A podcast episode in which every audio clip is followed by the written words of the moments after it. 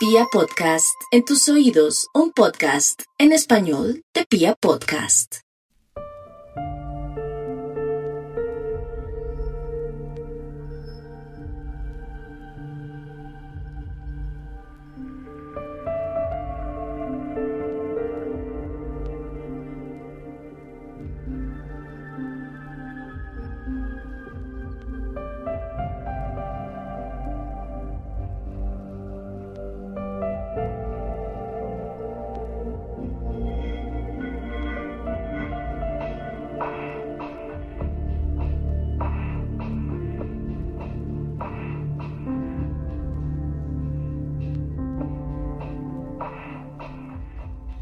Mahatma Gandhi, el político más importante de la historia de la India y líder absoluto del movimiento de resistencia pacífica para la liberación e independencia de su país, dijo alguna vez que la grandeza de una nación y su progreso moral pueden ser juzgados por la forma en que se trata a sus animales. Una frase inmortalizada por algunos animalistas que la repiten en cada ocasión en que tienen oportunidad como parte de su lucha incansable por los derechos de los animales. Podríamos decir que la frase es loable y admirable, aunque no sea precisamente cierta. La Alemania nazi, por ejemplo, es una de las grandes precursoras del bienestar animal y las leyes animalistas, pues casi que al tiempo que el Partido Nacional Socialista ascendió al poder, comenzó a promulgar leyes que protegían de una u otra manera a los animales. De hecho, se dice que el mismísimo Hitler era vegetariano y que adoraba a los animales. El mundo está lleno de ambigüedades. No somos blancos ni negros, sino que somos una interminable estela de grises matizados y complementados por nuestros niveles de oscuridad. Es más, hablando de oscuridad, podríamos hablar del mismo Gandhi, tan defensor de los animales, tan sabio, y a la vez tan controversial por su recalcado racismo, así como por sus prácticas particulares alrededor del celibato y el sexo, cuando llegó a dormir con varias menores de edad desnudas en su cama. Sí, somos grises, somos complejos, y por eso no podemos poner etiquetas de bondad en las personas hasta que no comprobemos que no albergan un mar de maldad despreciable. Bienvenidos y bienvenidas a la cuadragésimo novena entrega de Serialmente en su tercera temporada. Capítulo 124 de un podcast con contenido muy gráfico.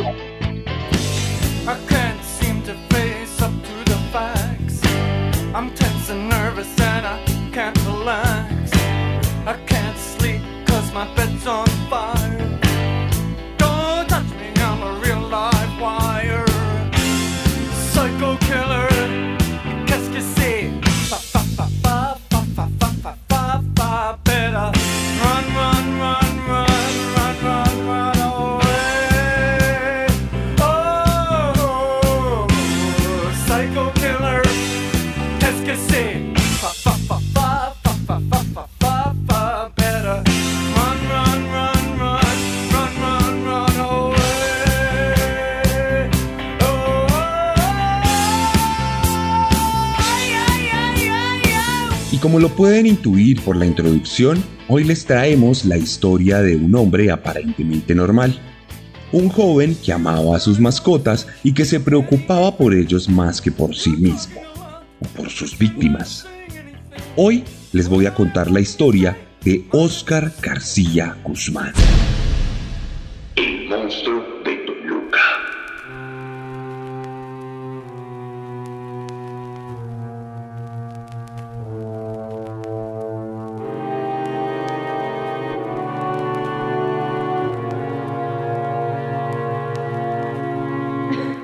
Recuerden que si les gusta mi forma de narrar, les va a encantar mi forma de escribir, porque para ustedes tenemos disponibles mis libros publicados sobre True Crime, Descenso, Letargo y Carne. Una novela, dos novelas y un libro de relatos disponibles para ustedes en cualquier parte del país. Solo escríbanme en mis redes sociales.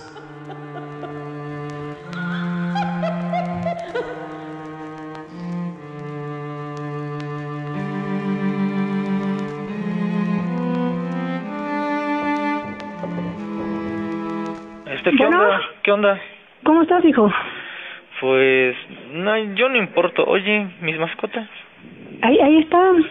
Ahí están, nada más que ahorita mañana voy a ir primero contigo porque creo que tienes audiencia, ¿no?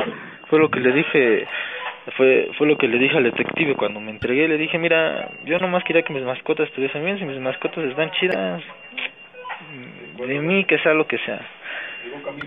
Pero tenía la duda de que fue de como ya no te he visto, no sé si te enseñaron la grabación y todo, o sea, todo lo que dije pues sí es neta.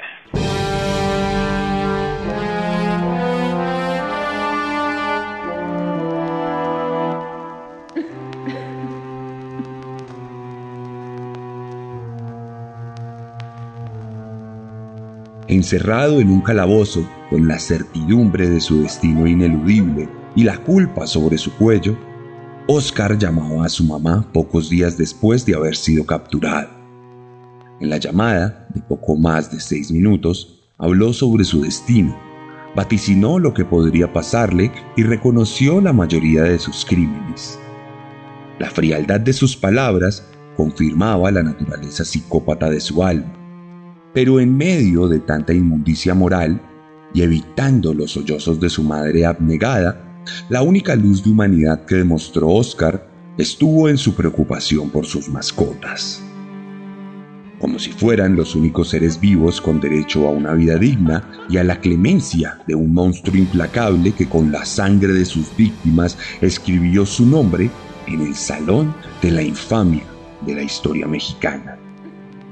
Y es que, en parte, fue el amor por sus propias mascotas lo que lo condujo a su captura pues luego de darse a la fuga el 26 de octubre de 2019, Oscar mantuvo comunicación con una activista feminista a la que le expuso todos sus crímenes y a la que le hizo la vida un infierno con cada mensaje lleno de misoginia y de auténtica maldad.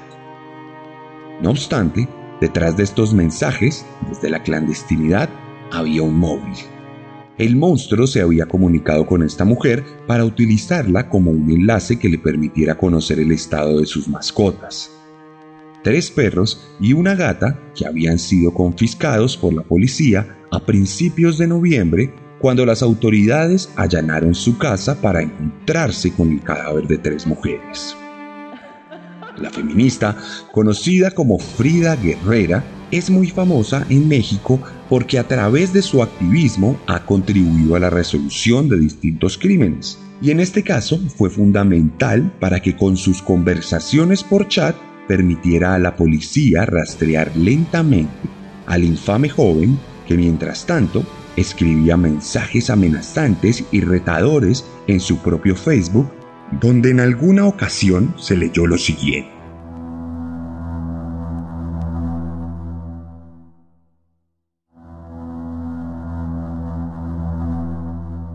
más les vale que mis mascotas estén bien. En serio, horas conectado desde el mismo lugar todos los días y ni así conmigo. Puta madre, les haré un mapa. Por cierto, en mi cuarto estaba un cuaderno con el nombre de mis víctimas. Gracias. No son tres. Llevo seis más. Las que me cargué por pasadas de verga con mis mascotas. En fin, para cuando me entregue, porque no creo que me agarren, habré matado ya por lo menos el doble. Negociaré a mis mascotas por vidas humanas. A ver si así sí me encuentran. En fin, ahora sí nos vemos, incompetentes. Pónganse a leer lo que les dejé. Y en serio, tal vez, y solo tal vez, podrían predecir mis patrones de pensamiento. De otra manera, están lejos de mi categoría.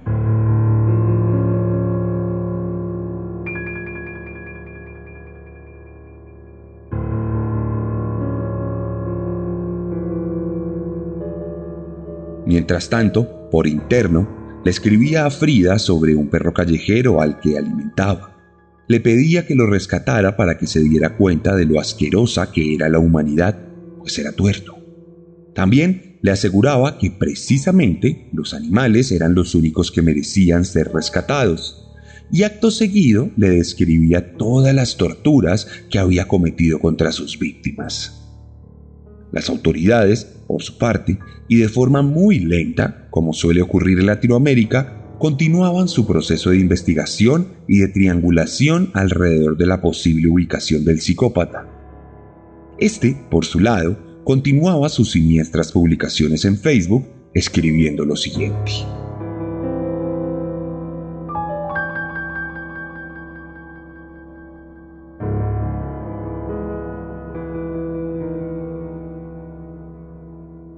Confesiones de un asesino en serie.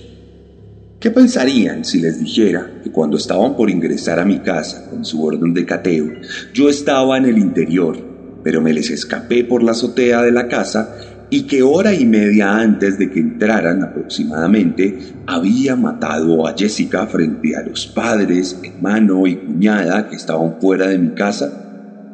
La culpa no solo fue de las incompetentes e indiferentes autoridades que no supieron ver a quien tenían delante de ellos Incluso cuando fui a declarar, la licenciada Beatriz, quien fue la que me tomó la declaración en el caso de Marta Patricia Nava Sotelo, en ese momento supe que era cuestión de días para que sacaran su orden de cateo.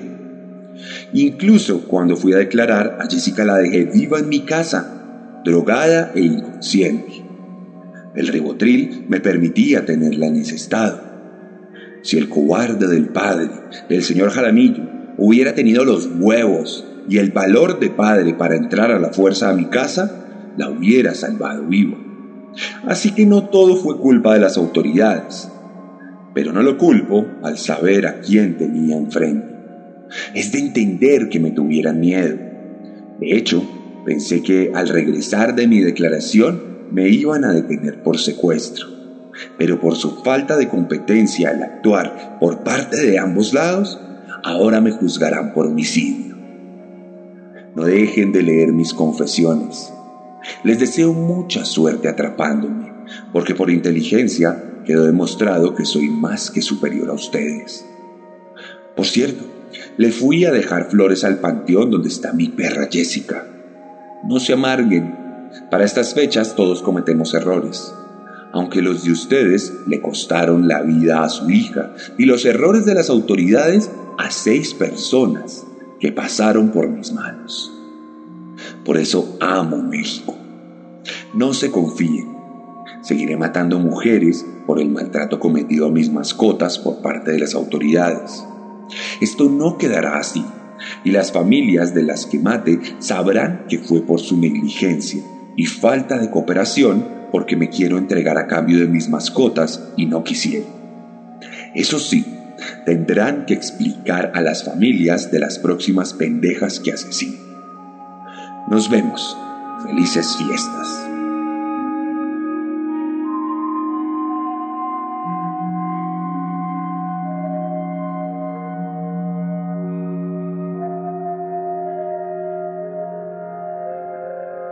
Sin embargo, poco después de publicar esto, el 6 de diciembre de 2019, Oscar sería capturado en su escondite gracias a la efectiva triangulación entre sus publicaciones de Facebook y los mensajes que intercambiaba con Frida.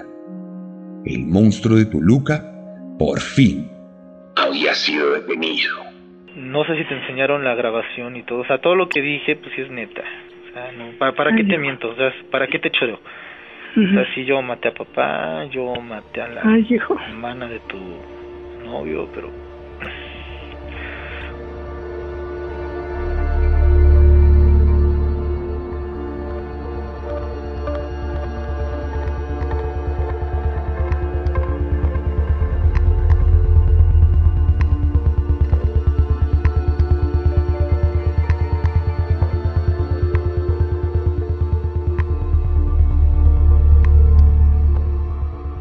No sabemos mucho sobre la vida y la infancia de Oscar García. Sabemos que nació el 2 de febrero de 1990 en una familia de clase media y que a pesar de que no se conoce ningún trauma en particular, por las entrevistas realizadas al psicópata se puede intuir que nunca pudo establecer vínculos efectivos reales con ninguno de sus progenitores y que mientras despreciaba a su mamá refiriéndose a ella de forma grosera e insultante, sentía una repulsión absoluta por su padre, quien se presume maltrataba físicamente a su familia. Lo que finalmente llevó a que siendo muy joven y según sus propias palabras, el monstruo matara a quien lo engendró en circunstancias desconocidas por la prensa. Aunque la Fiscalía mexicana sí emitió un comunicado en el que aseguraba que la confesión era verídica y sustentada. Fanático del metal, seguidor de bandas populares de este género, curioso del satanismo y practicante del Krav Maga, la técnica de artes marciales de origen israelí, Oscar se fue de su casa materna muy joven, aunque siempre dependió de la mesada que su madre le enviaba cada mes para cubrir sus gastos. Estudiante mediocre, se apuntó para convertirse en un psicólogo en una universidad de Toluca, pues se mostraba muy curioso por el funcionamiento de la mente humana, mientras que consumía de forma recurrente todo tipo de contenidos relacionados con asesinos seriales, pues según él mismo los admiraba por su supuesta inteligencia. Sobre lo poco que se conoce de él, la doctora Feggy Ostrowski, experta en el comportamiento criminal y autora del libro Mentes Asesinas, uno de nuestros grandes referentes en Serialmente, aseguró que percibía a un hombre agresivo con una necesidad imperante de canalizar su energía, lo cual lo llevaba a practicar artes marciales, mientras que comenzó a identificar el perfil de la víctima que le interesaba, tratándose por lo general de mujeres con dificultades afectivas que las hacían un blanco perfecto para saciar su narcisismo excesivo. De hecho, según la doctora, ese mismo narcisismo explicaba de alguna u otra manera su amor por los animales domésticos, pues los veía como el depositorio perfecto de sus afectos narcisistas, al ser criaturas que correspondían el cariño de forma irreductible y sin ningún tipo de voluntad. Ninguno de los perros lo rechazó jamás, como si lo hicieron tantas mujeres que sin saberlo estaban frente a un psicópata que cada día estaba más decidido en hacer el mal.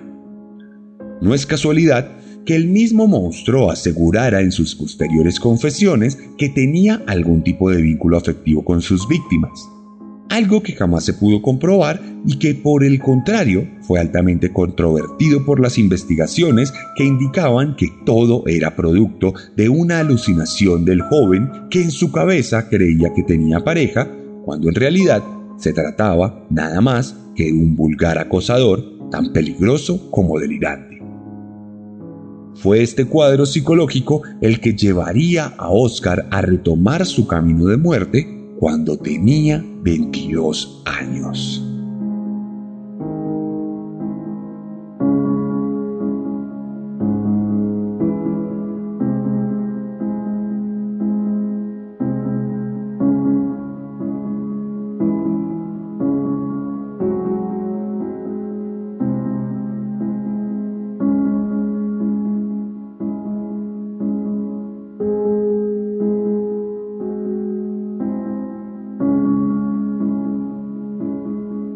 El 10 de septiembre de 2012 se interesó en Mónica, una mujer a quien conoció en el lugar donde se encontraba estudiando, por lo que comenzó a acecharla en varias ocasiones.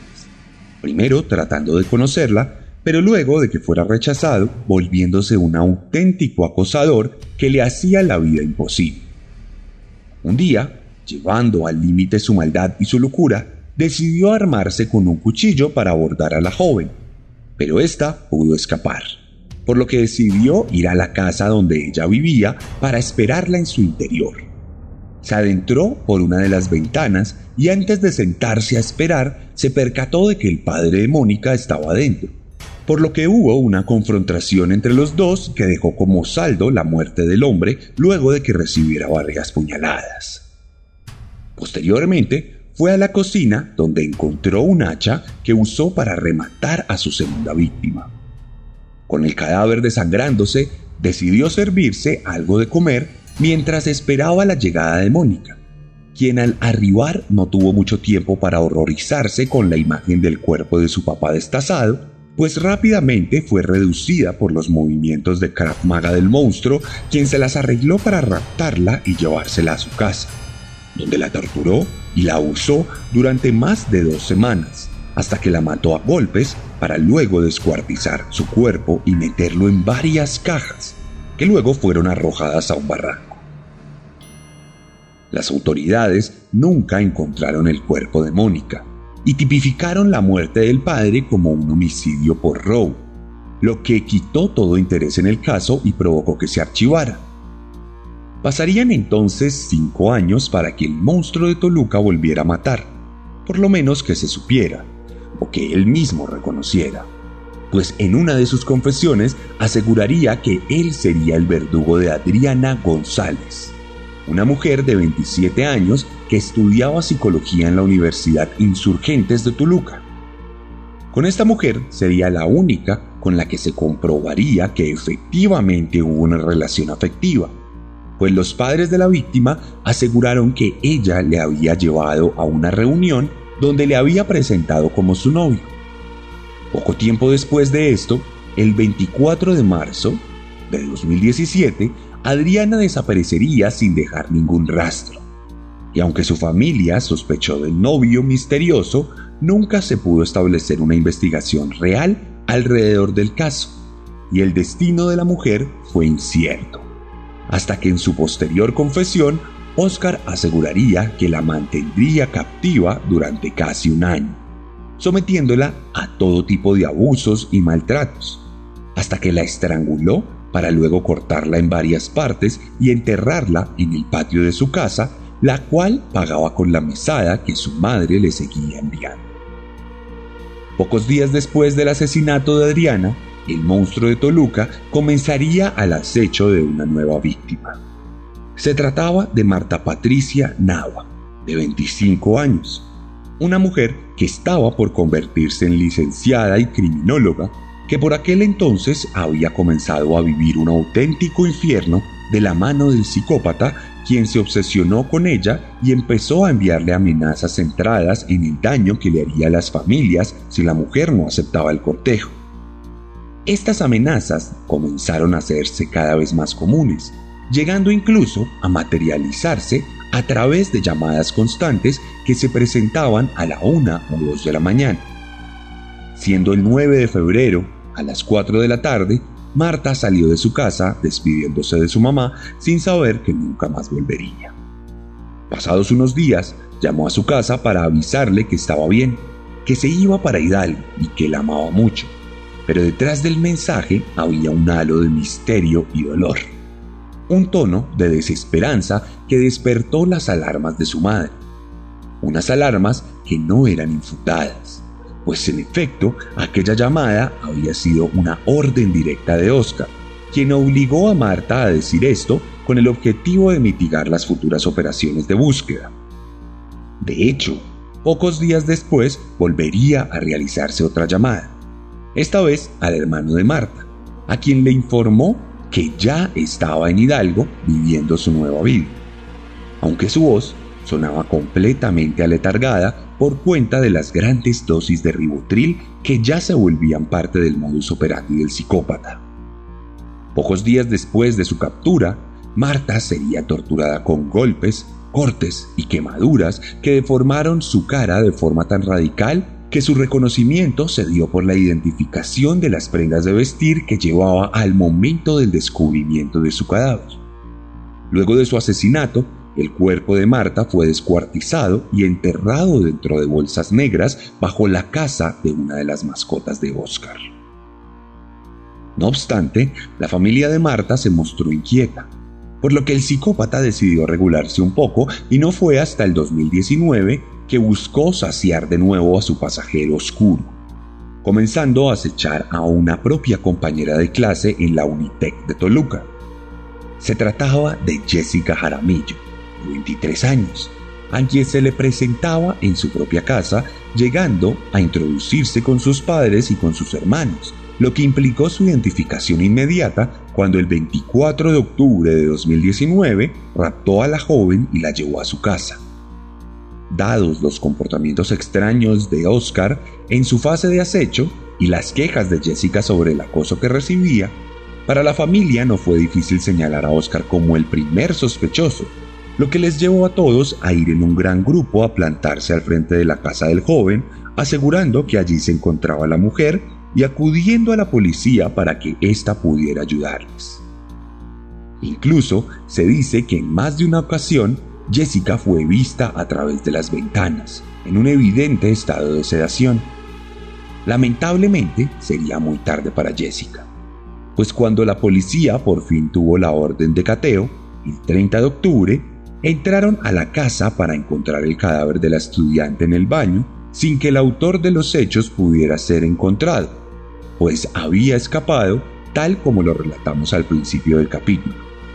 Allí mismo, en el patio, fueron encontrados los cuerpos de Adriana y Marta, por lo que rápidamente el caso tomó un revuelo de corte nacional en un país donde tristemente los feminicidios son pan de cada día. Un nuevo capítulo de dolor se escribía en la psicoteca mexicana.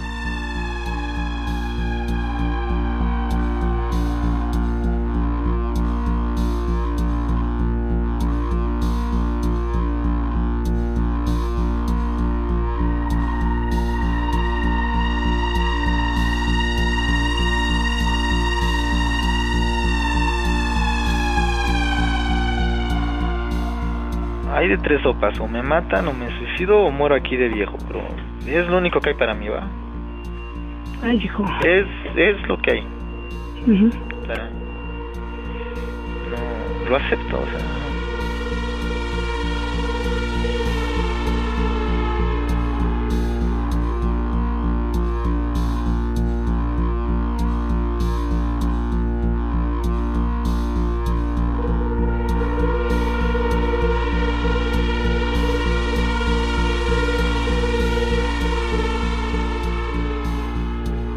Pasaría poco más de un mes del descubrimiento de los cuerpos para que Oscar fuera capturado. Su caso se llevaría la atención de todos los medios, aunque no se presentó ningún tipo de entrevista al acusado. Su juicio tuvo varias dificultades porque, aunque siempre se mostró cooperante para aceptar sus cargos y asumir los asesinatos, la fiscalía no tenía todas las pruebas necesarias para enjuiciarlo por todos los crímenes que había cometido. Por eso, tras más de un año de proceso, en septiembre de 2021 fue inicialmente juzgado por acceso carnal violento, para luego, semanas después, recibir otro veredicto por haber desaparecido a Mónica. Luego, ya en 2022, por fin recibió una condena ejemplar por todo el daño que había cometido. Actualmente, su pena supera los más de 200 años y tal como él dijo, solo le queda suicidarse, ser asesinado o esperar pacientemente su propia muerte después de algunas décadas.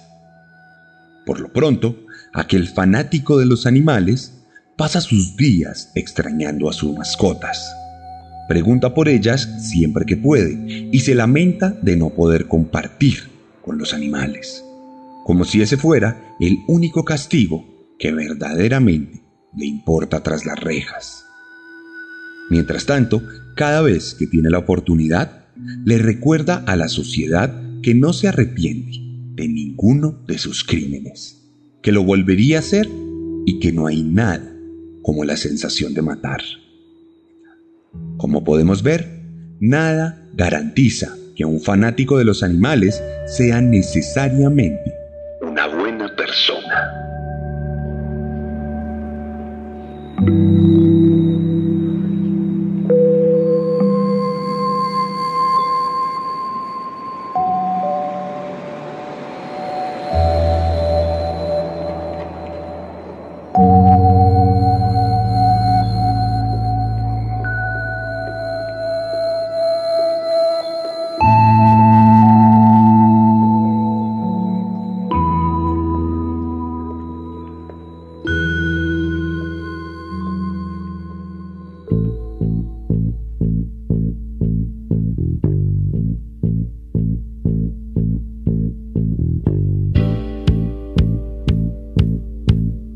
Y esta fue la historia de Oscar Ramírez aquí en Serialmente, capítulo 49.